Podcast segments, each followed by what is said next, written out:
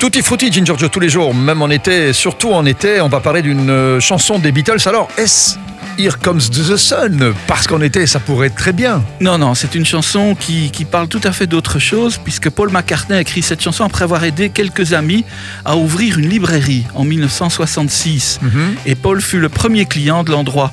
Alors cette chanson, c'est un hommage aux écrivains, dont John Lennon d'ailleurs, qui avait écrit déjà à l'époque deux livres. hein. Et puis la chanson est écrite avec la perspective d'un auteur qui cherche un premier éditeur.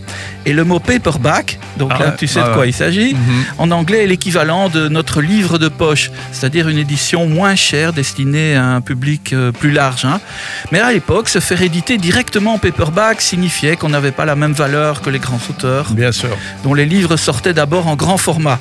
Alors c'est une des premières fois que McCartney écrit une chanson qui ne parle pas d'amour, et cela parce que sa tante insistait sur le fait qu'il ne changeait jamais de sujet dans, dans ses textes. Mhm. C'est vrai que les premières chansons des Beatles, hein, c'est toujours... She loves you, yeah, Voilà. yeah, yeah. Love me do. C'était Eh oui. facile comme thème. hein. Mais oui, ça a marché. hein. Donc c'est Paperback Writer, Writer, ouais. qu'on va écouter sur SIS. C'est très beau tout ça. Restez avec nous, ne bougez pas. Paper